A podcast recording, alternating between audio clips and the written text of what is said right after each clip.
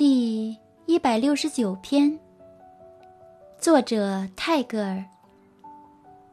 Thought feeds itself with its own words and grows。